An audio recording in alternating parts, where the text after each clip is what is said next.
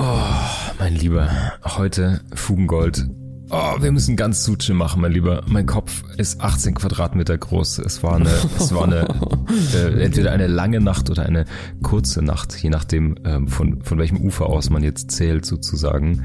Ähm, hm. ich, ich, bin, äh, ich bin etwas hungover, liebe Fugis. Ähm, verraucht, versoffen, verfeiert. Ähm, kommt vor, kommt vor. Ähm, Kaputt, es, wie der Hamburger sagen würde. Kaputt, ja. Ähm, es gibt ja diese schöne Funktion bei den meisten ähm, Podcast-Playern, dass man die Wiedergabegeschwindigkeit auf 1,5 oder zweifache Geschwindigkeit hochstellen kann. Vielleicht, vielleicht hilft es. Vielleicht ist das der. Du meinst, wir kriegen dann den normalen Mark, wenn. Exakt. Exakt. Ah ja, okay. Wieder, Wiedergabegeschwindigkeitskoffein sozusagen, was in Persona abwesend ist. Aber nichtsdestotrotz, es passt ja vielleicht auch zu diesem tiefen, dunklen Pool, in dem wir heute mal hineingleiten wollen als Thema, nicht wahr? Richtig. Und so wie ich dich kenne, hast du trotz der, der des Säureattentats auf deinen Magen letzten Abend heute Morgen trotzdem noch einige Käffchen reingeschüttet und skrupellos dann auch weiter geraucht, so wie ich dich kenne. Ja, wenn man schon sozusagen im Schmutz verfangen ist. Ja. Das heißt so, das erste Kapitel die, des Buches, des Romanes, äh, mit dem diese Geschichte anfängt, die du gerade beschrieben hast, ja. in der du die Hauptfigur bist, heißt der Schmutz. Ja? Ich fand im Schmutz verfangen auch gar nicht so verkehrt. Ja. Das ist wirklich gut. Ja. Schmutz verfangen. Ja. ja, und das stimmt ja tatsächlich. Du hast gerade in unserem Vorgespräch, habe ich dich ungefähr ja, so, nee, nee, nee, das waren, äh, das waren die Selle, das waren die Selleriestangen aus meinem äh, Gemüsesmoothie. Die habe ich so reingenascht. Das, da hast du dich verhört, mein Lieber. Das kann nicht sein.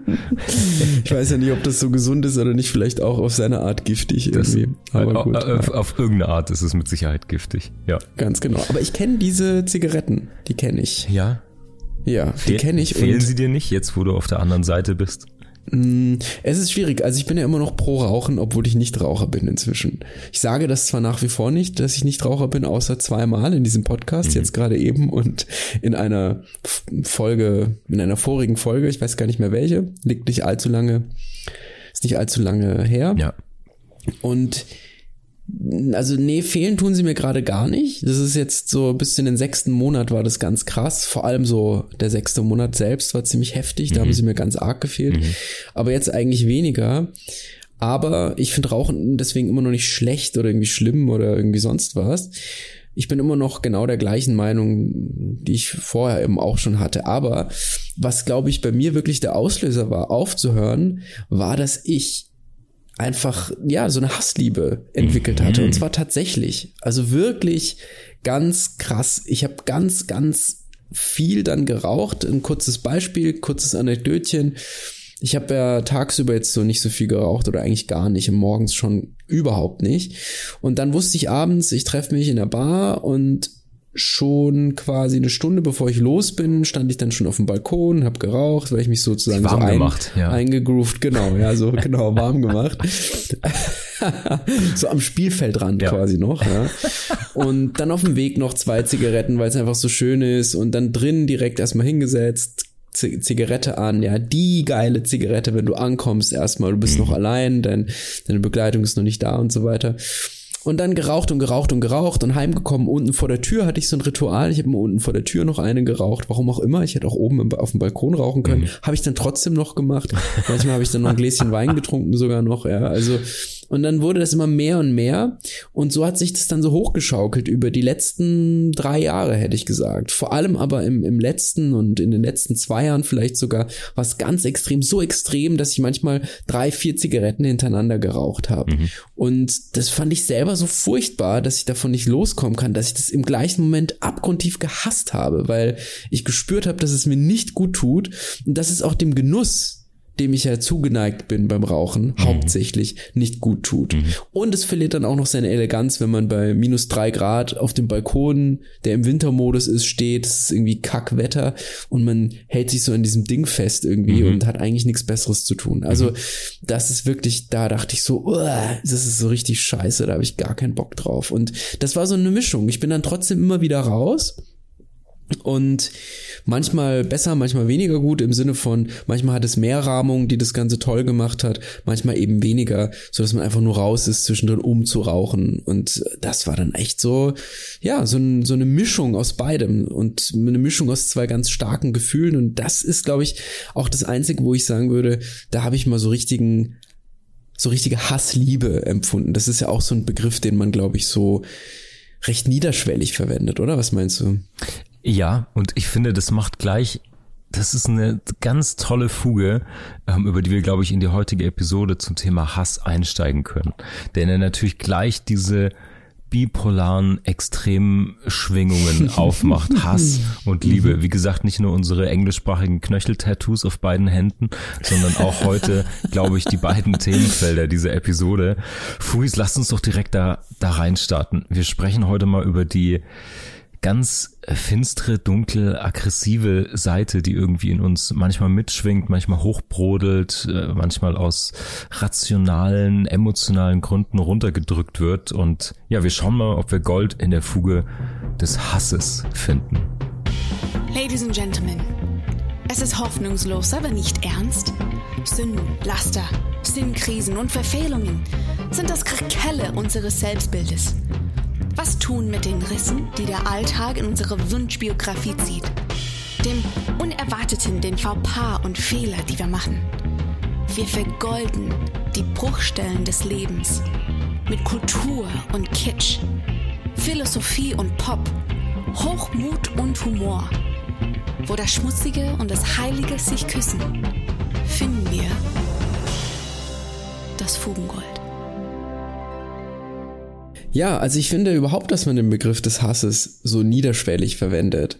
Wenn es jetzt nicht um Hate Speech geht, was ja so das große Thema ist gerade, berechtigterweise, dann benutzt man Hass ja so umgangssprachlich, zum Beispiel, wenn man sagt, ich hasse etwas. Mhm. Ich hasse es, wenn mir morgens die Müslischale runterfällt. Mhm. Ich hasse es, wenn mein Drink schlecht gemacht ist und so weiter. Und das kann sich natürlich graduell abstufen oder aufstufen. Aber im Grunde genommen bezeichnen wir damit nicht wirklich die Emotionen, die wir Hass nennen. Ja. So wie man das auch bei Wut macht. Oh, ich war so wütend. Das ist vielleicht sogar noch krasser. Bei Wut bezeichnet man sogar die Emotionen, die man in dem Moment hat. Wenn man sich beispielsweise über einen Auto- oder Radfahrer aufregt im Straßenverkehr, dann kann das schon wütend machen tatsächlich. Mhm. Aber hassen ist, glaube ich, so krass, dass wir da immer so eine diskrete Form von Höflichkeit walten lassen, sagen das nicht.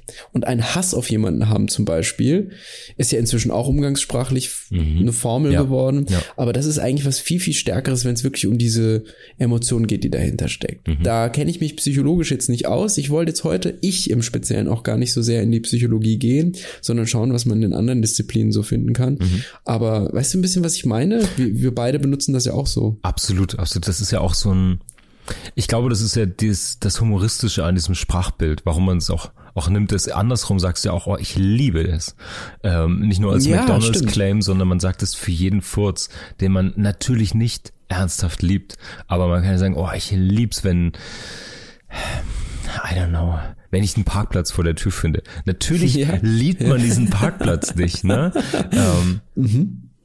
Ja, aber ich glaube einfach durch diese Überhöhung, dass ja sowieso, ich glaube, es gibt ganz viele Sprachbilder, die so aus aus entweder Humorgründen oder aus Faulheit, man müsste ja die Worte irgendwie wesentlich genauer wählen, wesentlich präziser dann im, im Vokabular verwenden oder so. Aber es ist halt das, mhm. das Einfachste als Anekdote, das irgendwie direkt in Hass und Liebe zu unterteilen. So, ja, absolut kenne ich, kenne ich, ja. Ich finde, das, das Spannende ist ja, wenn wir uns jetzt mal den Hass genauer anschauen, das ist ja mhm. eine ganz, ganz extreme Emotion, die so mh, hm, körperlich, psychisch, auch so langfristig und so tief geht. Es gibt ja so kleine mhm. Emotionen, Wut, dann liegt irgendwo dazwischen, glaube ich, der Zaun und dann gibt es irgendwie ganz tief so den, so den Hass, so zwischen gefällt mir, mag ich, mag ich richtig gern und liebe. Also es gibt ja so verschiedene äh, Tiefen in diesem emotionalen mhm. Pool und ich glaube, Hass ist schon so das derbe Nichtschwimmer äh, Beckenbereich von, von Emotionen. Und ich habe mal ein bisschen reingelugt und ein bisschen drüber nachgedacht. Es gibt ja so offenen Hass der uns begegnet mhm. in Gewalt, Terror, Krieg, also wirklich so ganz schweren, fatalen Themen, die auch wirklich dann so eine große Auswirkung haben und so eine, ähm, so eine, wirklich so eine Bedrücktheit auch auslösen dann, wenn Hass sich wirklich ja. Bahn bricht, so. Und es gibt aber auch diesen geheimen Hass, so einen kleinen Hass. Das der findet natürlich in unseren Köpfen statt. Äh, wenn man es im Griff hat, drückt er sich nicht aus. Der kann aber auch so als Social Media Post anonymisiert natürlich abgelassen werden. Oder ich denke immer früher an die Schultoiletten, wo dann der Hass als mit Edding ja, gekritzeltes stimmt. Limerick, stimmt. mit alles Scheiße, ist ein Arschloch, bla bla bla. Diese Sachen sind ja auch so, so ein kleiner geheimer Hass, der sich da irgendwo mal Bahn bricht, so ein bisschen. Bahn ja, das hat man ja auch sonst mit, mit Graffiti und, na, wobei, vielleicht nicht mit Graffiti, das, da werden jetzt die, die Sprüher sich natürlich zu Recht aufregen, sondern mit Beschmierung eigentlich einfach. Also wenn Leute etwas irgendwo hinschreiben oder sprühen in dem Fall, ja. was nicht eigentlich nicht Graffiti ist. Mhm, mh. Und da, da kennen wir ja diese, diese Botschaften dann auch. Oder kennst du ja auch über Autobahnbrücken ganz häufig, dass dann irgendwelche Plakate aufgehängt werden und so, ne? Und das ist nicht immer Doris, ich liebe dich oder irgendwie fick dich Heinz, sondern irgendwie so, ja. Also, Aber das sind genau ja. die beiden Beispiele, die du bringst. Es ist immer eine dieser Extrememotionen, die ja. sich dann Bahn bricht in einem Tag oder einem, einem stümperhaften genau. Graffiti. Das ist ja, ja, oder Graffito, wie man sagen müsste, als, ähm, Richtig, stimmt, als, Singular als dann. angestaubter ähm, Boomer, der hier über ja. Street Art spricht.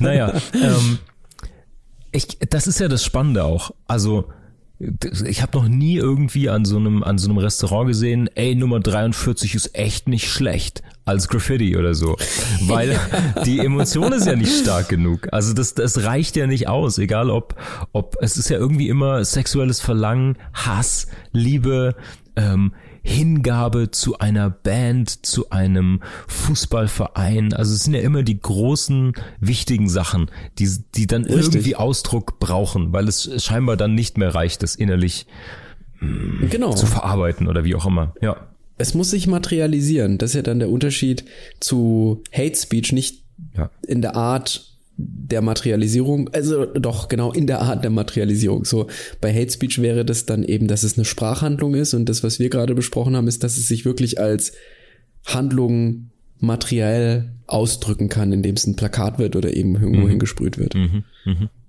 Ja, und dann, dann sind wir schon bei so einer, so einer Teilcharakterisierung von Hass, weil Hass ist ja so eine innere Spannung.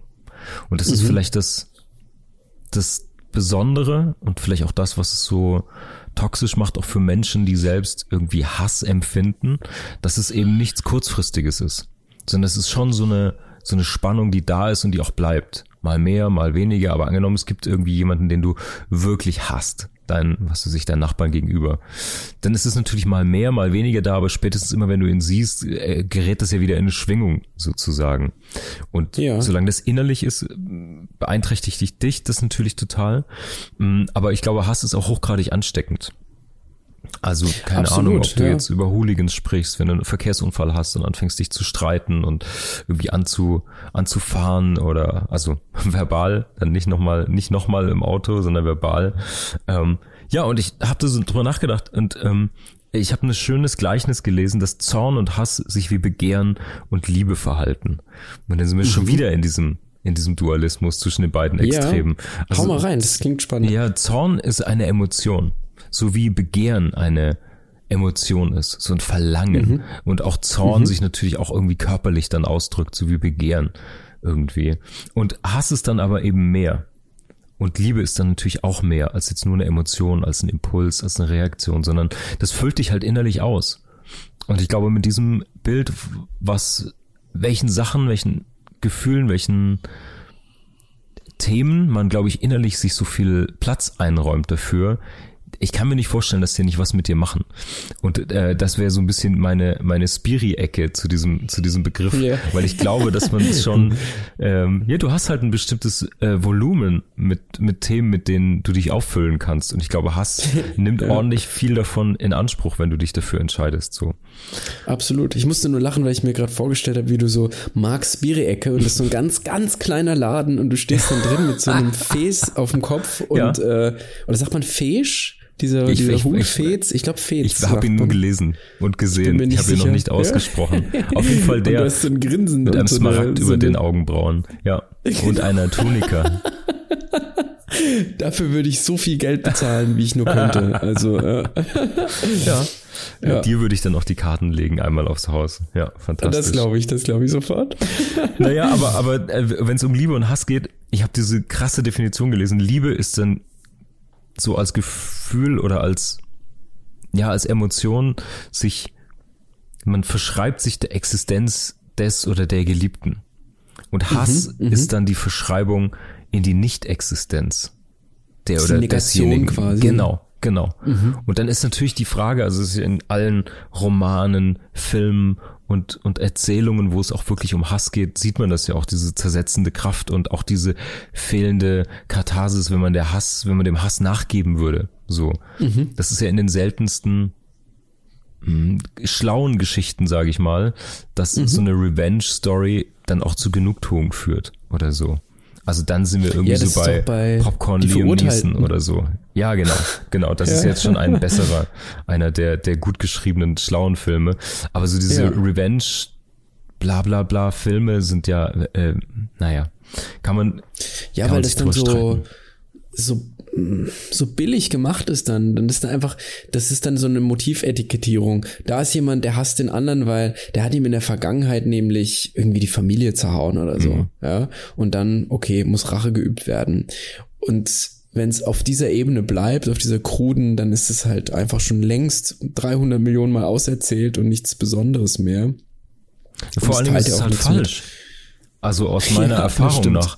Also so sehr ich in den 90ern mit äh, Actionfilmen sozialisiert wurde, wo dann kurz vor der Explosion des Kopfes des Schurken noch irgendein cooler Spruch gedrückt würde aus dem Zigarrenmundwinkel, ähm, so sehr ist es halt einfach nicht richtig. So, ja.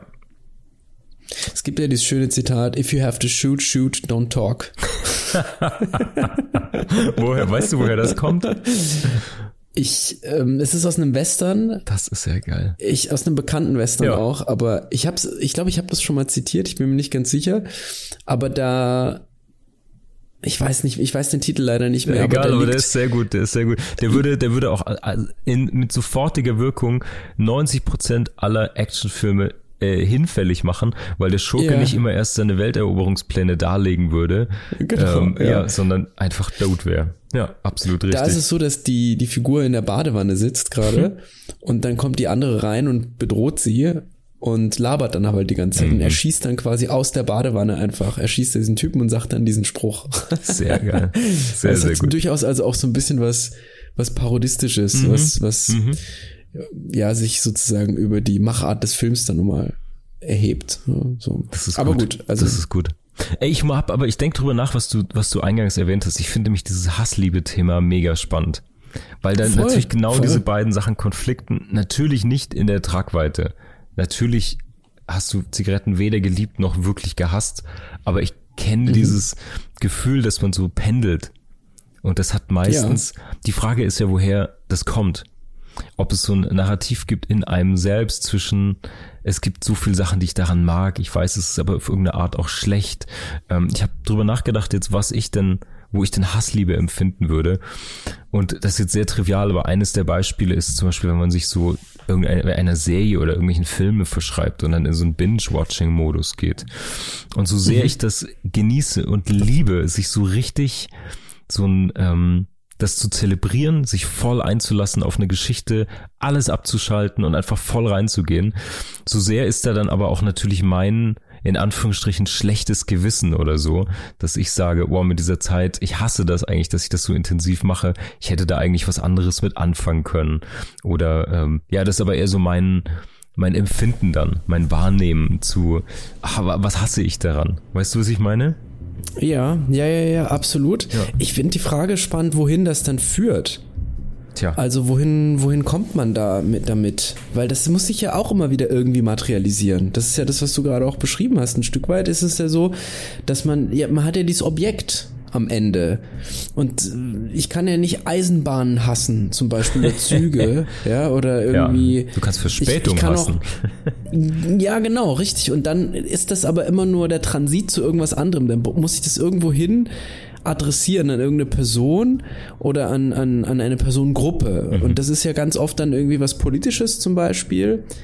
Oder es ist irgendwie so, dass man das an eine Person rückbindet und sozusagen diesen Hass darauf fokussiert dann. Und so ist es ja auch, ich denke beim Rauchen jetzt zum Beispiel, würde ich ja auch nicht, du hast ganz richtig gesagt, man liebt oder hasst ja nicht die Zigaretten an sich, sondern in dem Fall ist dann der Hass auf mich bezogen und die Liebe auch auf mich bezogen mhm. in ihrer graduellen Abstufung. Mhm. Das ist jetzt aber ein sehr einfaches Beispiel, weil die Emotionen dahinter zwar stark sind, aber nicht nicht unkonventionell, sag ich mal, oder ja. gegen die Norm oder so.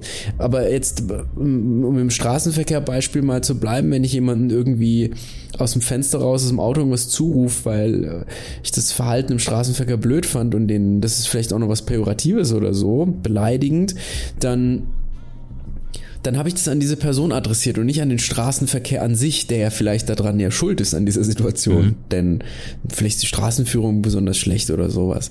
Und also diese, man hat dann immer erstmal sozusagen die Emotionen und hängt in irgendeinem Konzept oder in irgendeiner Idee fest und die muss sich aber an irgendeiner Person materialisieren. Und genauso ist es immer ein Transit. Also auch wenn man jetzt irgendwie ein, ein Plakat sieht, auf dem dann draufsteht, keine Ahnung, der und der und der Politiker ist ein Arsch, dann, oder die und die Partei ist ein Arsch, dann wird irgendwann ein Politiker herausgesucht oder eine Politikerin, um das zu maskieren, einfach. Ja, und, guter Punkt. Ich glaube, ersteres Beispiel war eigentlich richtig. Mit mhm. der Person, mit dem Personenkult. Es ist ja fast immer, der oder diejenige ist ein Arsch. Ja, die wenigsten ja. könnten ja diese Aussage herleiten oder sich dann vielleicht wirklich tief damit beschäftigen. Ach, die wenigsten, das klingt jetzt sehr arrogant, aber nicht viele Leute haben dann, glaube ich, so, äh, haben konzeptionellen Hass, weil der natürlich viel schwieriger ist und auch so viel intellektuelle Wegstrecke abverlangt, dass der Hass wahrscheinlich verfliegt. Vermute ich jetzt Richtig, mal. Ja. Also es gibt, ich, mir fällt gerade kein Beispiel ein für so einen durchdachten, intellektualisierten Hass. Das wie so zwei verfeindete was weiß ich, da hier Freud und Jung oder sowas, dass die sich so entzweit yeah. haben über, über wissenschaftliche, psychologische, intellektuelle Themen oder so. Das kommt schon sehr, sehr selten vor. Es geht dann schon eher meistens um Materielles, um Partnerinnen, Partner, sonstige Sachen. Handlungen. Richtig, ja. ja. Exakt. Und das finde ich so spannend, weil das macht's auch so, so beliebig ganz oft also vor allem bei den beim, beim Hass, den wir unbegründet empfinden bei anderen, mhm. der wird anschlussfähig an alles Mögliche. Also wenn du jetzt, wie gesagt, wenn du die Deutsche Bahn hast beispielsweise, was man nicht tun sollte, dann findet man ja alle möglichen Punkte, an denen man andocken kann. Mhm. Dann kannst du die Schaffnerin hassen, dann kannst du die Lokführerin hassen, du kannst aber auch den, den den Security-Mann am, am Bahngleis hassen, weil das alles sozusagen diesem Konzern gehört, ja. tatsächlich. Und das funktioniert auf allen Ebenen so. Also, und das ist vielleicht nicht gut, weil, weil dann bricht sich das wirklich Bahn, wie du sagst, und zwar ganz ungehemmt. Und dann, dann, dann materialisiert sich an der, an der, an der Stelle, wo es sich grundsätzlich nicht materialisieren sollte. Mhm. Die Frage ist ja auch, ob sich Hass in gewissen Abstufungen überhaupt materialisieren sollte. Das mhm. ist ja auch wieder eine interessante Frage, ob man dann eben damit zum Beispiel Diskussionen erstickt, wenn man diese Stimmen eben zensiert mhm. oder ob das dann auch irgendwie einfach ja Grenzen gibt, wo man sagt, so jetzt reicht's, wir haben es gehört und jetzt bitte mal die Fresse halten und ich nichts hab, mehr sagen. Ich habe dazu später noch was mitgebracht, wenn es um die einen der der Wege raus aus dem Hass geht. Mhm. Ähm, ob man jetzt eben Klar, der eine wäre jetzt Vergeltung sozusagen, was meiner Meinung nach nicht funktioniert, weil damit nicht das gelöst wird, worum es geht, zumindest nicht innerlich. Und der andere ist natürlich Vergebung als innerlicher Weg raus aus, aus dem Hass. Da habe ich nachher noch ein, äh, ein Beispiel dazu aus einem, aus einem Buch und einem Vortrag, den ich gehört habe dazu. Aber wo ich heute mit müder dicker Zunge sowieso um jedes Wort ringe, ähm, hast du nicht noch ein bisschen was äh, Linguistisches zu rund um, um Hass? Woher weißt du das, Marc? Ja? Ich weiß es nicht.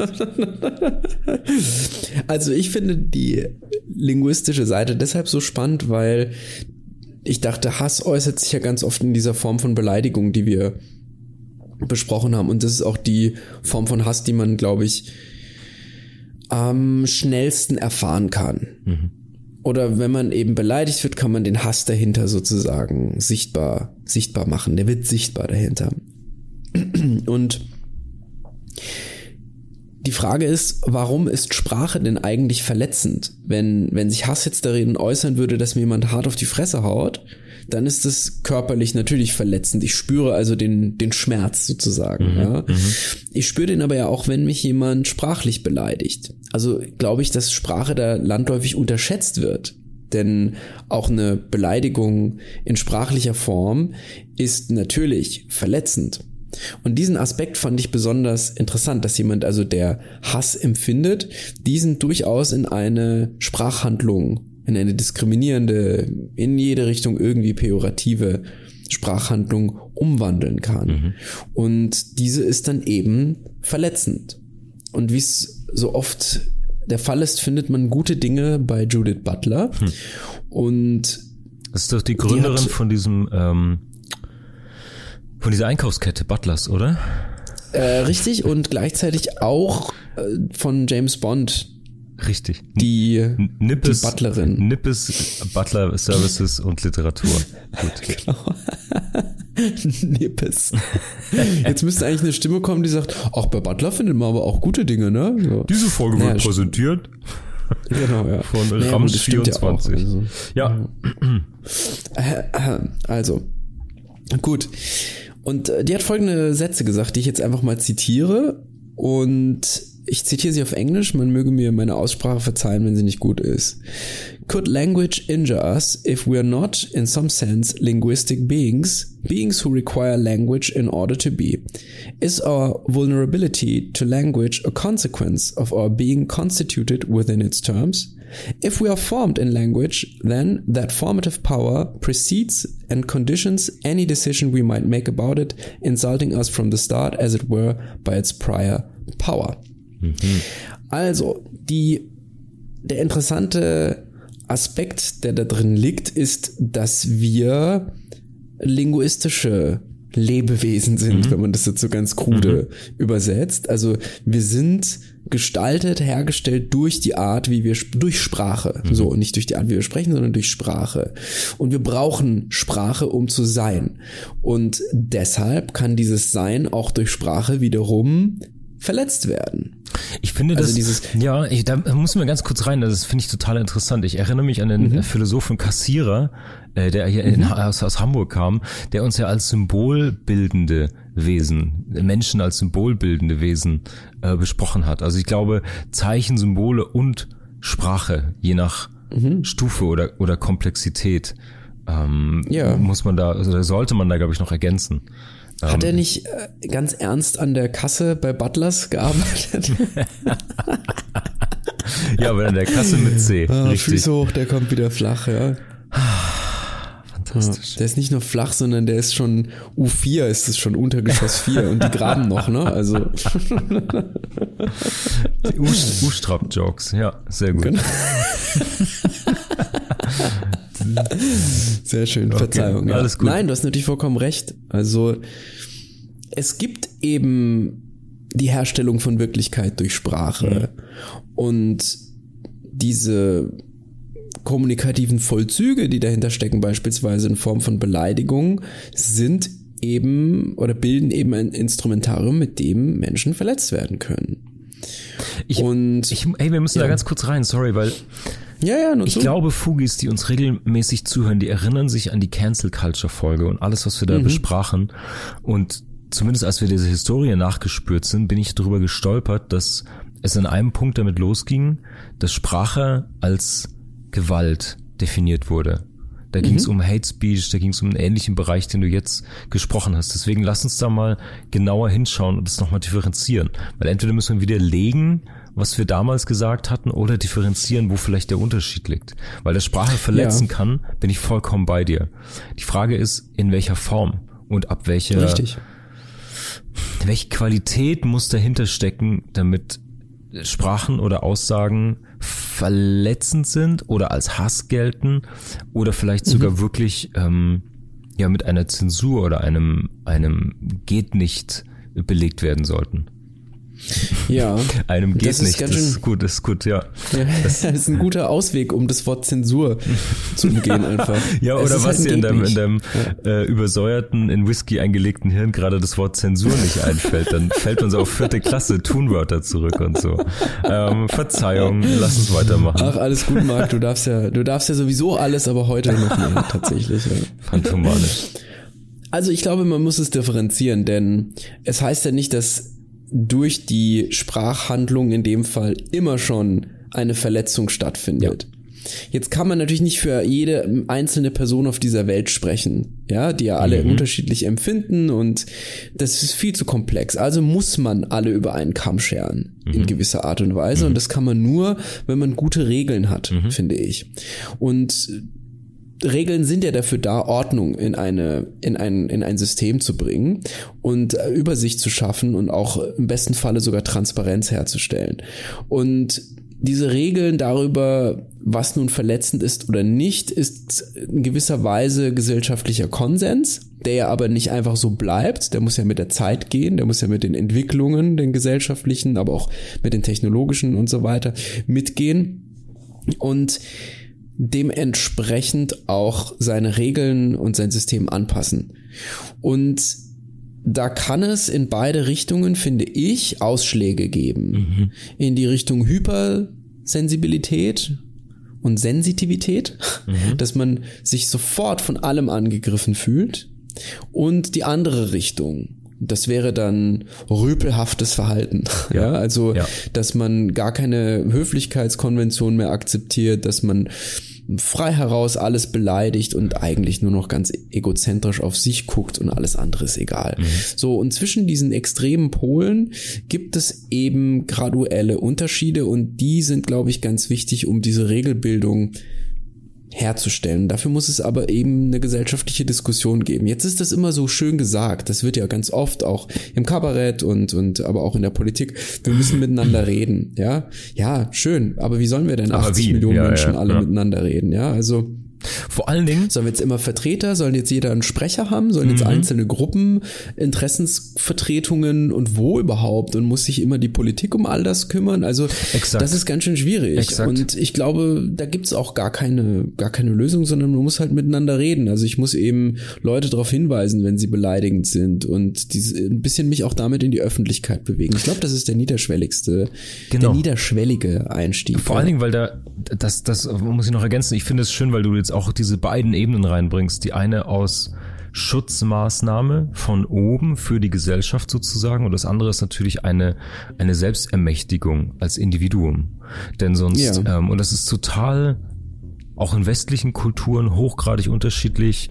Ähm, ich erinnere, oder ich kann ein Beispiel geben, wenn du hier eine Mikrowelle kaufst oder in den USA, dort hast du einen Beipackzettel wie eine Faxrolle, da steht drin, dass du auf gar keinen Fall auch deinen Hamster da reinsetzen darfst. Ansonsten kann ich nämlich als Verbraucher auf Milliarden verklagen und so weiter. Also dem Individuum wird, glaube ich, in so einer Kultur das abgesprochen weil es natürlich auch missbraucht wird dann in, in manchen Bereichen so, aber du musst alles vorab klären.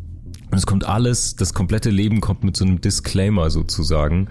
Ähm, und ich glaube, das ist hier nicht so in, mhm. in Europa. Und ich finde das ganz gut, dass das nicht so ist, weil du, weil das eher ein Zeichen von Respekt ist oder von selbstermächtigten, selbstdenkenden ähm, Individuen.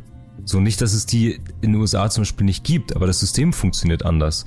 Und es muss per Default immer entschuldigt und erklärt und ähm, alles schon eingeräumt haben sozusagen. Und sonst wird alles sofort als Schlupfloch und als für Winkelzüge und ähnliches verwendet.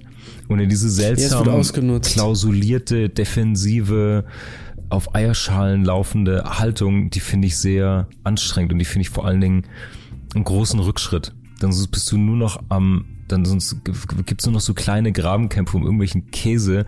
Es stand aber nicht drauf, dass die Kerze heiß ist, wenn sie brennt. Ich verklag euch jetzt. Ja oder so ja, ja, oder ich genau. habe mich dran verletzt so ja okay, du hast dich dran verletzt, das ist aber, du hast eben ein Messer gekauft. Also es ist jetzt ganz schwierig, das zu übertragen. Ähm, das soll jetzt auch gar nicht so, so drüber bügeln, wenn man sich angegriffen fühlt. Das geht mir auch so manchmal. Aber ich glaube, dass es eben von beiden Seiten kommen muss. Sender, Empfänger und Gesellschaft und alles spielen eine Rolle. Und die Frage ist, wo man mehr Verantwortung drauf gibt und wo man sich Hilfe sucht und was man irgendwie, ja, wie gesagt, irgendwie selbst ermächtigt eben, eben machen kann und was man sich, da sind wir wieder bei der Spiri-Ecke, letzter kurzer Besuch unter den Talar sozusagen, womit man sich dann auch auffüllen möchte, ne? Ob man sagt, Richtig, ich bin ja. in dieser Opferrolle und ich brauche das und möchte das jetzt, oder ich gehe da raus und ähm, regel das für mich oder adressiere das selbst oder so. Ja. Ja, voll. Und ich glaube, dass, dass es da so eine Stimmung gibt gerade, mhm. die eben aus dieser Überempfindlichkeit resultiert und die perpetuiert das. Also je mehr, je empfindlicher man wird, desto mehr muss man zensieren, weil das nicht ausgesprochen werden kann, weil es verletzend ist und dann fängt die, also dann, dann, dann fängt das wieder von vorne an. Das ist, ist eigentlich ganz schön schwierig, weil man kann diese Stimmung auch nicht so genau beschreiben. Also ich sehe das ja beispielsweise jetzt auch Falle hatte das ja in, in äh, Erwachsenensprache in seinem Buch. Mhm eingangs erwähnt, dass er da im Flugzeug saß und äh, diesen Film geguckt hat. Und dann kam diese Warnung und so weiter. Und das ist ein Fassbender-Film ähm, über, über, über Liebe im Alter und so weiter. Und da wäre das eigentlich gar nicht nötig gewesen. Und ich mache die Erfahrung immer häufiger, also beispielsweise auf YouTube, wenn man sich Videos mhm. anguckt, gibt's ganz oft so eine Warnung und ich frage mich dann immer, hm, und ich rede jetzt nicht von irgendwie Gewaltdarstellungen oder sonst was, sondern ich spreche jetzt hier von Videos, in dem ein, in denen ein Pilot erklärt, wie gewisse Flugzeugunfälle mhm. stattgefunden haben. Und das Hö der Höhepunkt der, des Schlimmen sozusagen ist, wenn man mal die Funk den Funkablauf, ja, also den, ja, ja, die Rekonstruktion des Funkes und so weiter dann eben wieder hat. Und das wird auch alles irgendwie gezeigt in Simulatorbildern und so weiter. Also das ist weit weg von, von irgendwie tatsächlich verletzend. Aber es könnte ja eine Person geben, die mal irgendwie einen Unfall hatte und die darf nicht verletzt werden, auf gar keinen Fall. Ja. Das geht nicht. Ja. Und da finde ich, sind wir an der falschen Ecke viel zu tolerant, sage ich jetzt mal ganz radikal. Ja.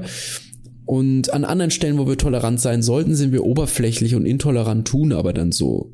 Das ist mit dieser Verletzlichkeit ja das Gleiche. Also, genau. hey, das darfst du nicht sagen, damit verletzt du andere, ist im Endeffekt der einfachste Weg, um sich auf die Fahne zu schreiben, dass man etwas getan hat. Und das, das kann überhaupt erst Hass erzeugen, finde ich. Das sorgt überhaupt erst dafür, dass, dass sich so eine, dass so ein Hassdamm äh, anfängt zu beben und anfängt Risse zu kriegen und mhm. sich dann irgendwann entlädt. Also, mhm da glaube ich, muss man schon differenzieren. Jetzt ist natürlich die Frage, wo ziehen wir die Grenze? Also wo sagen wir, nein, das ist zu viel. Es gibt ein paar Dinge, die sind sowieso klar, die sich leider gerade verschieben. Aber es gibt ein paar andere Dinge, die, wo ich irgendwie denke, nö, also ich habe mal im, im Kollegium war das, habe ich, hab ich mal zu einem, also ich habe gerade mit einem Kollegen gesprochen mhm. Und wir haben über eine andere Person geredet, die außerhalb dieses Schulkontextes ist. Und ich habe dann, glaube ich, gesagt, ich weiß nicht mehr ganz wortwörtlich, aber der kann sich mal ficken. Und es war aber so ganz, ganz salopp einfach. Also das meine ja, ich nicht wortwörtlich, ja, ja, ne? Also ja, schon gar nicht beleidigend. Ja. Und da war eine Kollegin, die meinte, ah, so, so ein Sprachgebrauch und das geht ja gar no nicht way. und so weiter. Ja, und ich wollte dann tatsächlich dann, der größte Fehler, den man machen kann, natürlich auch in die Diskussion gehen und fragen, warum nicht? Oh, wow, ja, das ist doch einfach ja. nur eine Art zu sprechen und ja. Äh, also ja und dann sagt sie aber meine Art zu sprechen ist halt auch gibt's halt auch ja und äh, warum sollte deine jetzt die bessere sein und so also auf die Ebene das war dann ganz schön hey, schwer das zu war, argumentieren. Das war ihr Argument nachdem sie dich deiner Sprache halber belehrt hat das ist ein geiles ja, sie, Gegenargument. Das ist ein richtig geiles ja, Gegenargument. Sie meint halt, meine ist halt, meine ist halt sauber quasi mhm. und äh, deshalb beanspruche ich das für mich, weil die für die Gesellschaft besser ist und deine ist schmutzig, die ist pejorativ, die geht gegen die Gesellschaft, was ja auch überhaupt nicht stimmt, ja. Also irgendeine, irgendeine Person, die sie gar nicht kennt, als, ja. äh, du bist, als, du bist der, der Klassenfeind. genau, ja. Also gut, und zieht man da jetzt schon eine Grenze, ne? Also ich habe mich dann nicht angegriffen gefühlt, sondern ich wollte eigentlich eher wissen, was da eigentlich los ist, weil wenn zwei Kinder im Bus sind und dann sagen, fick dich, du Arschloch, dann sage ich auch nicht, oh Gott, oh Gott, o tempora, o mores, sondern dann, äh, ja. Genau so. Genau so. sondern dann denkt man, ich denke auch nicht, dass die sich hassen oder so. Am besten wäre es, wenn sie sich dann küssen, quasi. Dann wäre die das wär Welt, gut, ja. dann, dann, also das wäre natürlich irgendwie schräg, bizarr tatsächlich, aber das wäre so ein Bild, wo, wo man irgendwie dann drin untergehen würde. Ja. Wobei Kinder das ja recht häufig machen, ne? Also als genau. ähm, die, also so auf den Mund küssen meine ich jetzt, ja, ja. ne? Das, ähm, das ist dann sowas. Aber also weißt du, was ich meine? Diese da wären schon viele dabei zu sagen, es geht nicht. Und ich spüre das auch. Ich spüre diesen Reflex, wenn ich einmal im Jahr in der Straßenbahn sitze, weil ich irgendwo hin muss, dann und dann hinten irgendwie oder auch sie sitzen ja nicht immer hinten, auch so ein Klischee. Hinten sitzen so die coolen, ja. Äh, da sitzen dann irgendwie Jugendliche und die reden miteinander und haben halt ihre Jugendsprache und beleidigen sich scheinbar, nicht tatsächlich, dann zwickt's in mir auch und ich denk so, oh, der sollte jetzt nicht irgendwie du Ziegenficker sagen mhm. oder so, ja. Da, da kriegt schon die Hälfte der Bahn kriegt da schon irgendwie Ausschlag und Schweißausbrüche. Mhm. Und ich kann dann aber, und das ist, glaube ich, der Punkt, dann drüber hinwegsehen und sagen, naja, das ist halt deren Art, miteinander zu sprechen, deren Code, die verstehen schon, was sie, was sie sagen. Mhm. Wenn der jetzt aber andere Dinge sagen würde, die gerade heraus diskriminierend sind und dadurch ihre Öffentlichkeit suchen, mhm. dann ist es schlecht, weil oft ist es bei Jugendlichen so, dass dass sie die Öffentlichkeit in dieser Beleidigung ein Stück weit suchen, weil es anstößig ist. Und das ist ja auch gut so. Die Jugend soll ja auch nicht die Hände auf dem Tisch haben und äh, saubere Fingernägel zeigen, sondern die sollen ja auch ein bisschen. ja, also und da muss man dann eben entscheiden, ob das, ob, ob man das differenzieren kann oder nicht. Und wenn man das nicht differenzieren kann, ist es immer schlecht. Wenn sie die Öffentlichkeit aber suchen, weil sie die Diskriminierung über die Sprache anzeigen wollen, dann ist es schlecht. Dann ist es was, wo ja. man eigentlich eingreifen muss. Und, Und das, das, lässt sich halt eben nicht immer so genau auch unterscheiden, muss man sagen. Das ist einfach schwierig. Das ist, ist einfach das so. Ist es schwierig. keine Lösung. Genau, aber deswegen muss man drüber reden. Ich meine, genau das, was du jetzt als Beispiel aus der letzten Schulbusreihe gebracht hast, ist ja genau das, was ja. irgendwie egal ob Netflix oder auf anderen Stand-up-Bühnen, gerade im Kabarett, Satire, Humorbereich besprochen wird. Auch natürlich mhm. wieder ganz massiv in in USA. Was geht, was geht nicht. Und da reden wir noch über keine Erziehungsanstalt oder irgendeinen Erziehungsauftrag, sondern reden über äh, ja eine Kunstperformance die mhm, sogar mhm. als, als Comedy deklariert ist sozusagen, wo du ja je nach Persona ja. auch dir genau das einkaufst und dann aus 90 Minuten Provokation die eine Aussage dir zum Beispiel aussuchen kannst, die dich ja. jetzt aus irgendeinem Grund genau berührt oder stört oder offended oder sowas. Also das würde den Rahmen sprengen, das ist jetzt auch nicht auch nicht wirklich Hass, aber ich glaube bei Hassrede und Semantik und äh, Linguistik ähm, muss man das, war es ist gut, dass wir das mal erwähnt haben. Ja. Ja, also vielleicht noch eine Kleinigkeit dazu. Mhm. Ich finde, du hast natürlich vollkommen recht, der Kontext ist super wichtig und die Differenzierung und man darf nicht davon ausgehen, dass die eindeutig ist. Also diese ganzen, das darf man nicht sagen, erhobenen Finger Leute, die wollen ja immer eine Eindeutigkeit, da wo es sie nicht gibt, weil die Fälle alle unterschiedlich sind, weil die Wirklichkeit viel zu komplex ist, um damit zu einem einfachen Regelset zu kommen. Und deswegen wird auch Zensur draus am Ende, weil das eben die einfachste Art ist, zu sagen, das ist jetzt alles verboten. Mhm. Und ich finde schon, ich darf zu meinem besten Freund du Spaß sagen, mhm. wenn er, wenn er irgendwas, oder einfach auch nur so, weil mir danach ist, ja. Und äh, der weiß das dann und der darf ja. das im Gegenzug auch. Ja. Das ist dann meine Aufgabe, das dann auch auszuhalten. Ja. Und damit beleidige ich eben nicht Spastiker. Ja, wenn ich das aber an der Bahnhaltestelle mache und potenziell jemand mhm. dabei ist, der spastiger sein könnte, ist es ein blöder Zufall, weil mhm. dann tue ich das. Dann mhm. muss ich halt in Kauf nehmen, dass ich eben die Öffentlichkeit damit, damit drin habe und naja, mir wäre es ja auch lieb, wenn alle höflich miteinander umgehen und solche Sachen nicht passieren, aber ich finde es auch keine Katastrophe und kein Verfall der Sitten, wenn das mal vorkommt. Also irgendwie diese Haltung ist, finde ich, fehlt. Aber wenn man jetzt wirklich um, also von Hass spricht, dann lässt der sich ja vor allem daran festmachen, dass es sehr viele Stimmen auch gibt, die das machen und andere Personen herabwürdigen. Und da ist ja Hate Speech eben im Netz das Thema.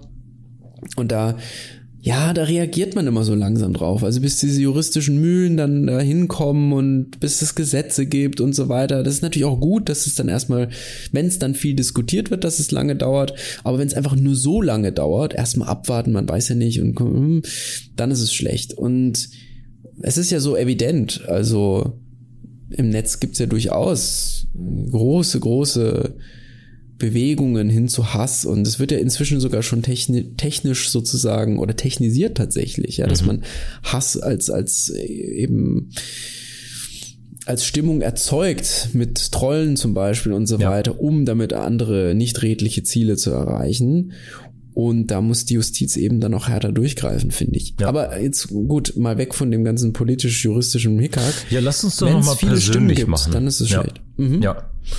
Ähm, Finde ich auch, aber vielleicht den, den Einfluss aufs Individuum und was wir jetzt gerade gesprochen hatten und kontextualisieren und so. Und ich finde, wenn man jetzt für sich selbst entscheiden muss, was man reinlassen will und womit mhm. man sich denn beschäftigt, dann, das ist auch ein Zitat, das ist nicht von mir, aber das fand ich sensationell, ist doch Liebe das größere Abenteuer. Wie schön ist dieser Satz, oder? Ja, genau. Das ist wirklich schön. Äh, weil Hass natürlich ähm, vielleicht schneller funktioniert, vielleicht in irgendwelchen Dimensionen auch Genugtuung gibt, aber es natürlich irgendwie alles, alles dreckig ist und alles auf einem beschissenen Weg und auch jede Genugtuung aus Hass heraus irgendwie so im, im Keller stattfindet, weißt du, und dann wirst du nicht ja, von den Dächern ja. schreien, so. Wohingegen ja. irgendwie, ja, das ist einfach das geilere Abenteuer zu lieben. Und da kann man sich so schön fragen, was erwarten wir von der Liebe? Weil da sind so viele, das habe ich ja eingangs kurz gesagt, so, also Zorn und Hass sind wie Begehren und Liebe, also dass das einfach mehr ist und dass man ähm, zu, sich an so einer Existenz dann irgendwie erfreut oder sich der verschreibt sozusagen. Und dann die Erwartungshaltung zu klären im Positiven ist spannend für das Negative, finde ich. Also wenn was, was erwarten wir von Liebe? Anerkennung, Sex, Geborgenheit, ähm, Abenteuer, ähm, mhm. Wahrheit, Schönheit, wenn man es ganz groß nimmt, so. Und dann wäre ja mhm, die mhm. Gegenfrage, was erwarten wir von Hass? Was können wir davon erwarten? Ja. Sozusagen. Was wäre deine Antwort? Mein, ich hätte meine sofort parat quasi, also zum, zumindest so ganz Personal. Mm. Also meine wäre Satisfaktion. Ja? Dass man sozusagen. Okay. Das ist die Frage, die, die erwartet man, aber die Frage ist, ob man die erreichen kann. Das hätte ich nämlich nicht. Ähm, mm. Ich, glaub ich glaube, das ist das fiktive Narrativ. Ich glaube, die, die mhm, größte mhm. Fiktionalisierung in solchen Action-Revenge-Movies ist die Satisfaktion zum Schluss. Stimmt. Ich halte da mit den ja. Stones. Die kriegst nicht, gell? ähm, also wenn man jetzt im Bayerischen dann, ne? I can't get die, Roll, die rollen in Steine. ähm, oh, also wenn wir das U5, so U6, U7. wenn wir das so konstituieren jetzt mal, dass wir ich würde sagen, wir können eigentlich nicht viel erwarten von Hass, außer all dem negativen Matsch, in dem man sich dann irgendwie suhlen kann oder so. Auf jeden Fall mhm, nichts, mhm. was Genugtuung verschafft langfristig. Dann gilt es vielleicht so ein bisschen Gegenmittel oder Wege rauszufinden, weil ob man jetzt Hass empfindet oder nicht, das ist ja, das lässt sich vielleicht nicht immer steuern, aber man kann gegenlenken. So ähnlich wie wir uns entscheiden, ob wenn ich jetzt wirklich meinen Hamster in die Mikrowelle gesetzt habe, ob ich mich kurz über, ob ich kurz überlege, ob ich vielleicht ein Vollidiot war oder ob ich jetzt wirklich äh, gegens höchste Gericht ziehen muss. Ähm, äh, und äh, meiner Dummheit halber alle verklagen muss oder wie auch immer wir das jetzt sehen wollen.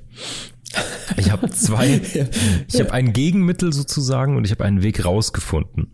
Ähm, ich habe als Gegenmittel die Wahrheit gefunden Mhm. Schöner Text. Ähm, die Wahrheit, die wir weniger faktisch, sondern durch Kunst, Film, Literatur und ähnliches finden.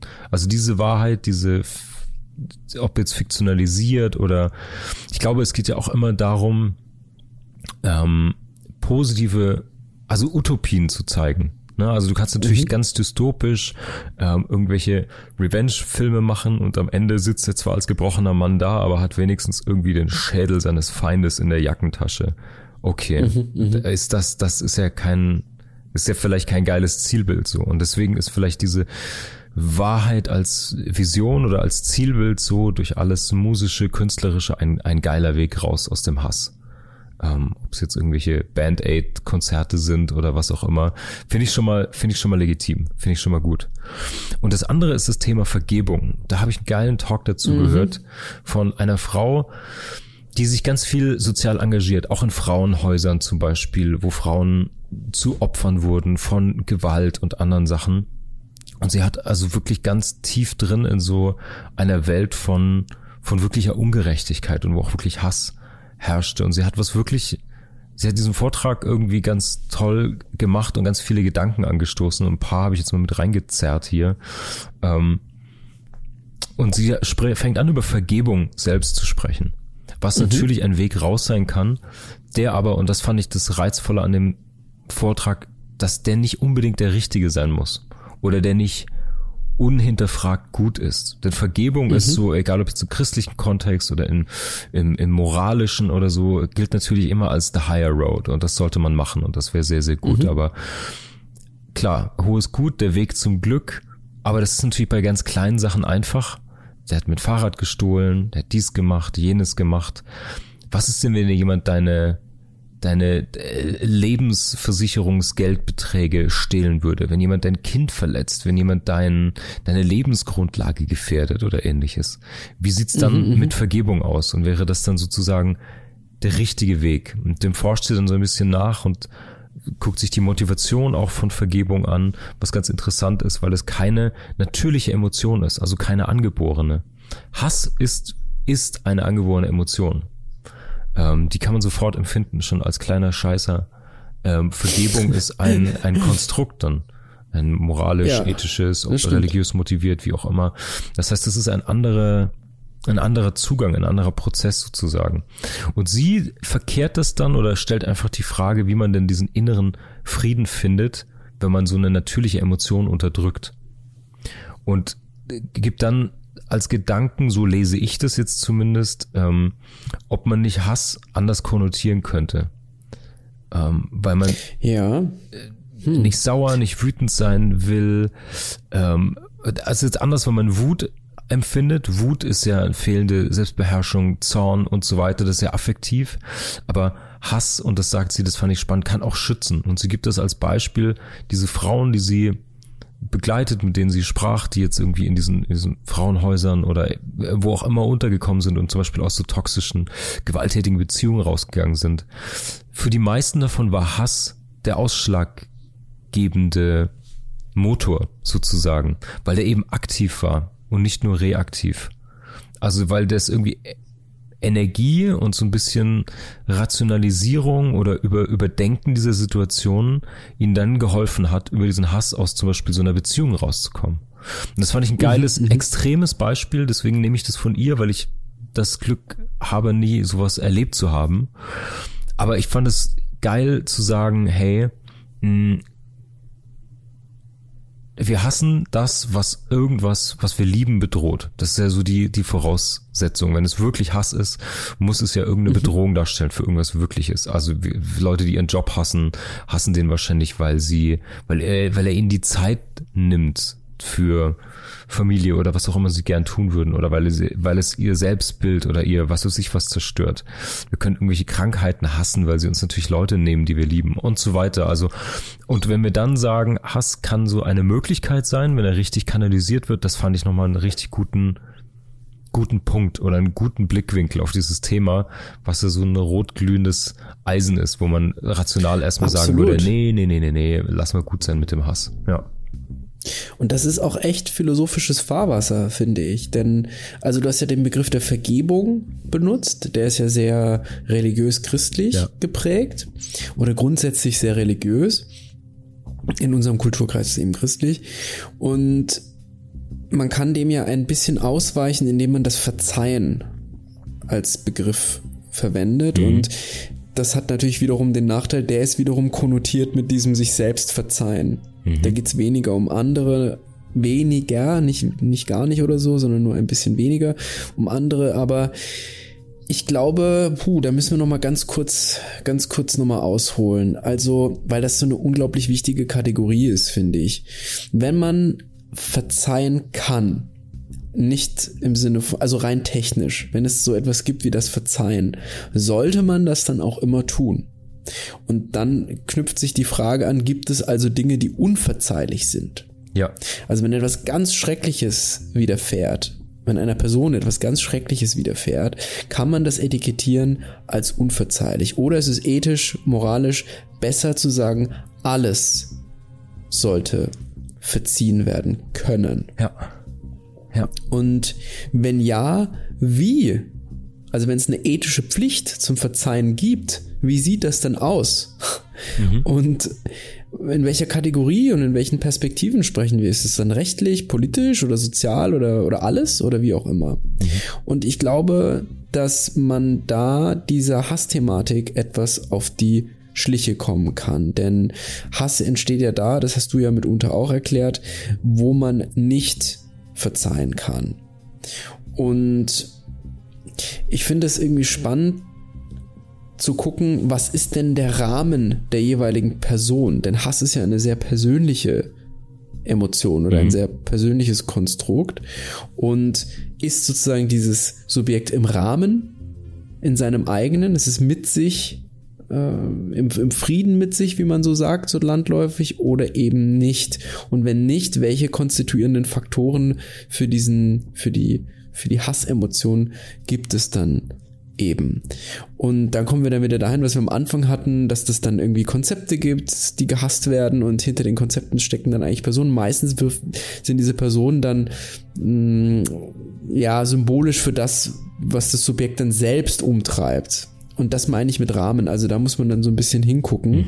Mhm, mhm, und oft sind ja Leute voller Hass, die sich selbst nicht verzeihen können. Und da bricht aber auch nochmal die Frage auf, ist man jetzt in der Täterrolle oder in der Opferrolle? Ja, ich meine, es ist jetzt eine sehr einfache binäre Unterscheidung oder, aber habe ich etwas selber, etwas krasses getan, was für Unrecht gesorgt hat?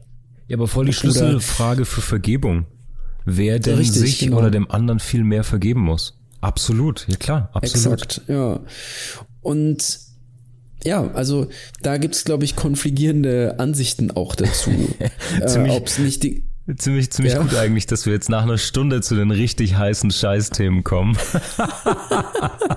Und so richtig, äh, richtig im FF gelandet sind, im philosophischen Fahrwasser, wie du so schön richtig. sagst. Genau. Ja. Ja, also das, es gibt die, es gibt da ein paar Fragen, die wichtig sind. Ja. Also, was sind denn erforderliche Merkmale, die so eine Bitte um Verzeihung zu einem, sagen wir mal, guten Kandidaten machen fürs Verzeihen selbst. Mhm. Und was sind die Rahmen, Rahmenbedingungen und wie kann man die identifizieren?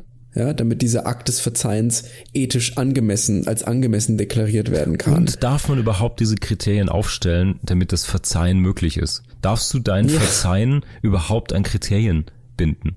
Und warum ja. wäre Geld zum Beispiel keine, keine äh, Verzeihens ethisch Verzeihens, äh, äh, äh, wie sagt man das jetzt richtig? Du könntest ja jemanden bezahlen, damit er dir verzeiht. Warum wäre das ethisch fragwürdig? Richtig, weißt genau. du, also ja. wenn es Kriterien ja, gibt fürs Verzeihen, stimmt. Äh, welche und warum und so und wem wem verzeiht man denn wirklich? Also ist es, ich frage mich immer, ob du jemanden überhaupt, wie auch jemand konstituiert sein muss, der sich dann über, die über das Verzeihen eines anderen oder einer anderen erleichtert fühlt, wie weit das mhm. überhaupt eine Aussage von jemandem, ob die wahr ist oder nicht, oder wie weit die denn auf der eigenen Seele oder Verfasstheit oder wie auch immer wiegen kann und was das für einen Unterschied macht, oder ob nicht der oder die Verzeihende eigentlich den größeren Move in sich selbst macht. Über diese, Richtig. über diese Handlung. Ja, das glaube ich auch. Das glaube genau. ich auch. Und ich finde auch zum Beispiel, muss, also gibt es nicht auch eine Obligation zum Verzeihen oder gibt es sozusagen Fälle, wo man verzeihen kann, obwohl das gar nicht verlangt wird? Mhm. Mhm. Ja, man sagt das ja auch manchmal so, wenn man jemanden anrempelt. Ich sag das vor allem ganz oft äh, gar nicht jetzt, also ich habe mir das irgendwann mal angewöhnt, ich weiß nicht warum, ich sage immer Verzeihung. Mhm. Oder wenn ich irgendwo durch will, Verzeihung. Das ist ja ein bisschen oldschool eigentlich. Die, Na, es diese, ist ja vor allen Dingen. Ja, ich sag manchmal auch sorry, aber. Da kommt wieder der, der Linguist will, durch. Weil Entschuldigung ja. kann man ja nicht sagen. Man kann sich ja nicht genau. entschuldigen. Ja, ja, ja. ja. Ähm. naja, äh, ganz, darf ich noch ganz kurz ja, bitte, einen, bitte. einen Minisatz hinzufügen? Mehrere. Genau diese Diskussion, die wir gerade haben, zeigt eigentlich immer wieder, wenn jemand fragt, wozu braucht man Philosophie? genau dafür. Denn genau diese Überlegungen können nur philosophische Überlegungen sein, die das leisten. Denn die rechtliche Seite ist relativ klar. Es gibt irgendwie, oder relativ klar für für für die ja für die eindeutigen Fälle mhm. und relativ klar für die Juristinnen und Juristen, die sich damit beschäftigen, für die Außenwelt ja nicht immer so sehr. Ja. Aber ja, und die ethischen aber eben nicht und es braucht eben und die sozialen eben auch nicht und es braucht irgendeine Disziplin, die sich da so dazwischen auch bewegt und und irgendwo irgendwie überall reingucken kann und diese Fragen eben auch aufwirft und das ist bei der Frage nach Hass finde ich dann besonders deutlich sichtbar mhm. und besonders wichtig.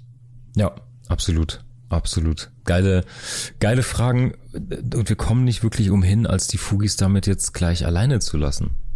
Richtig, unsere, ja, das tun wir auch gerne. Unsere ja, vertraglich geregelte Stunde vier ist gleich schon wieder voll. ja. Und äh, wir auch gleich schon wieder leer gelabert für heute. Aber ich finde, wir haben eine ähm, eine schöne kleine Rundfahrt gemacht durch dieses Thema und ich bin glücklich, dass es nicht so schwer wurde, wie ich anfangs befürchtet hatte. Weil du hast meinst, du dass die Fugis uns hassen am Ende? Nee, damit könnte ich, damit selbst äh, könnte ich, ja genau, genau. Das wäre das Problem. Wir hätten es uns selbst nicht verzeihen können. Ähm, Richtig. Ja, naja, also wir können ja noch mal kurz äh, Püree massieren lassen, was wir heute besprochen hatten. Wir haben über, ja. wir sind direkt in der Fuge der Hassliebe ähm, gestartet. Das fand ich so geil. Diese Emotion, dieser, dieser, diese bipolare Entrückt Entrückung eigentlich, die uns da manchmal im Alltag widerfährt, die finde ich total ja. geil. Da musste man genauer hinschauen und äh, kann sich dann ja fragen, ob man sich für eine Seite entscheiden muss, ob man sich selbst verzeihen kann, dass man etwas liebt und hasst. Ja, das war schon mal extrem gut, finde ich. Und naja, ey, also ich schließe jetzt diesen Eckladen des, der Mark Spiri-Ecke ab, aber ähm, ziehst dein Face runter ja, oder Fisch oder ja, ja, den Talar ziehe ich nochmal zu, weil ich habe leider nichts drunter, den behalte ich nochmal an bis nächste Woche, aber ähm, you get the idea. Also den Laden machen wir dicht, aber ich stehe schon immer auf diese auf diese inner-äußere Gedanken, so ne, also was füllen wir denn, mit was füllen wir uns denn auf, so? Und das ist finde ich bei Hass so hart und emotional und wichtig das alles ist, das ist die Verantwortung und die Entscheidung, die man treffen kann. Und natürlich sage ich nicht, dass man nicht hasst. Es gibt Momente, in denen ich auch Wut und Hass und Trauer und all den Scheiß empfinde. Aber es gibt auch Momente, wo man so eine Inventur oder Defragmentierung der, der Person macht und dann kann man sich entscheiden, was man löschen will oder worauf man aufbaut, sozusagen. Ja. Ja.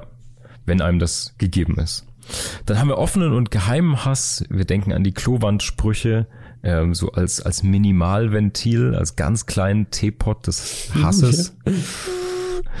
ähm, ja, und dann können wir noch natürlich über die Gegenmittel nachdenken. Ne? Also äh, ist Liebe nicht das größere Abenteuer, ist Wahrheit vielleicht ein, ein Gegenmittel in der, in der Kunst und last but not least natürlich das ganz große Thema der Vergebung. Wann und wie das funktioniert und angemessen ist und ob man Hass mh, hm, als als Reaktanz, als mit seiner Reaktanz oder als als jetzt bin ich nicht chemisch so gut, um das um das richtig aufzuschlüsseln, aber es gab im Chemieunterricht immer so, da hat es irgendwie deine deine Brause angemischt und dann gibst du so ein paar Tropfen von was dazu und dann macht's Peng. Ähm, ja, vielleicht ja. kann man den eigenen Hass als genau diese paar Tropfen manchmal sehen, die dann dafür sorgen, dass eine große Reaktion ausgelöst wird. Und die kann auch yeah. ins Positive münden. Das vielleicht als, als absolut weirder Abschlusspredigt. ja. Ja, schön. Ich kann, ich kann noch eine Mini-Anekdote. Ich habe mal ein Sandwich gegessen. Das war so widerlich, dass ich dachte, der, der Koch, der das gemacht hat, der muss voller Hass gewesen sein. An der Stelle kann man sich jetzt so eine Palette von, von lindernden Redewendungen vorstellen, mhm. sowas wie die Zeit heilt alle Wunden. Mhm. Das wird schon wieder. ah, sehr gut. Mehr habe ich leider die, nicht drauf. Die, die kalte, die kalte Platte Hass heiß serviert. Voll gut. Fugis, ähm, äh, das, das war unser, unsere Two Cents zum Thema Hass. Ich bin mega gespannt. Also wenn das die Community nicht mal zum Hirnen bringt, seid doch mal so lieb und verratet uns, was ihr vielleicht hasst oder wofür ihr Hassliebe habt oder ob ihr mal einen positiven Umgang mit diesem Thema Hass erlebt habt oder das für euch so wenden konntet. Insta, DM, E-Mail, you know the game. Schreibt uns, fragt uns, wir freuen uns. Und wir haben ein echtes Schmankerl für euch. Äh, wenn ihr aufmerksam seid, habt ihr gemerkt, es geht schon ins Staffelfinale. Diese, oh yeah. diese, diese Staffel zur dunklen Seite und es gibt wie immer eine Doppelfolge zur, zur letzten, also Folge 13 und 13.2 sozusagen als 14. Episode dieser Staffel wie immer. Eine große Doppelfolge. Wir werden nochmal Bezug nehmen natürlich zu all den Themen, die wir hatten, zu all dem Gold in den anderen Fugen, aber wir haben uns ein ein echtes, einen echten Leckerbissen, glaube ich, ausgesucht für diese dunkle oh, Seite. Ja. Und zwar, Hirat, willst du es droppen? Ich mache den Trommelwirbel. Okay, nein. Wir werden sprechen über Verschwörungstheorien. Fugengold ist ein Inside-Job. Ähm, ja, ich freue mich mega drauf. Ähm, ja, wir sprechen über Verschwörungstheorien. Keine Sorge, wir bleiben unpolitisch, wir bleiben im gesellschaftlichen Wissensdiskurs, Prise Humor bleibt dabei. Ähm, aber Verschwörungstheorien sind so ein geiles Thema. Ähm, Unbedingt. Und die haben die vielfältigsten dunklen Seiten. Und ich freue mich sehr, da eigentlich die nächsten beiden Freit äh, Freitage, sage ich schon, Bullshit, Sonntage reinzuschauen. Wir kommen Richtig, jetzt ja immer sonntags Marc, raus. Du bist immer noch betrunken, ja. Sei nicht, was Mann, ich Mann, bin. Mann. Arschau. Ich hasse es, wenn du das tust. Wie du so schön gesagt hast letztes Mal, ich hasse es, wenn du Ideen hast. Ja? ja, Fantastisch. Gut. gut, Fugis, you know the game. Wenn euch das gefiel oder euch zumindest zum Grübeln gebracht hat, wenn ihr ein paar Goldkanten hier gefunden habt, dann lasst uns bitte ein Like da. Abonniert Fugengold, dann verpasst ihr keine Episode mehr. Und wir gehen mit Aluhüten in unseren Untergrund-Podcast-Bunker und besprechen alle Verschwörungstheorien, die uns einfallen, damit wir nächsten Sonntag und übernächsten Sonntag euch was Feines kredenzen können. In diesem Sinne, Fugis, habt eine angenehme Woche. Bis dann. Das war's für diese Woche. Wir hoffen, wir können einige Bruchstellen für dich vergolden. Schicke uns gerne deine Fragen und Gedanken per E-Mail oder DM. Wenn dir unser Podcast gefällt, kannst du auch Patreon unterstützen. Mehr Gold gibt es auf www.fugengold.de und überall, wo es gute Podcasts gibt. Cheerio, Fugis! Der Kultur- und Wissenspodcast Fugengold wird produziert vom Sweet Spot Studio.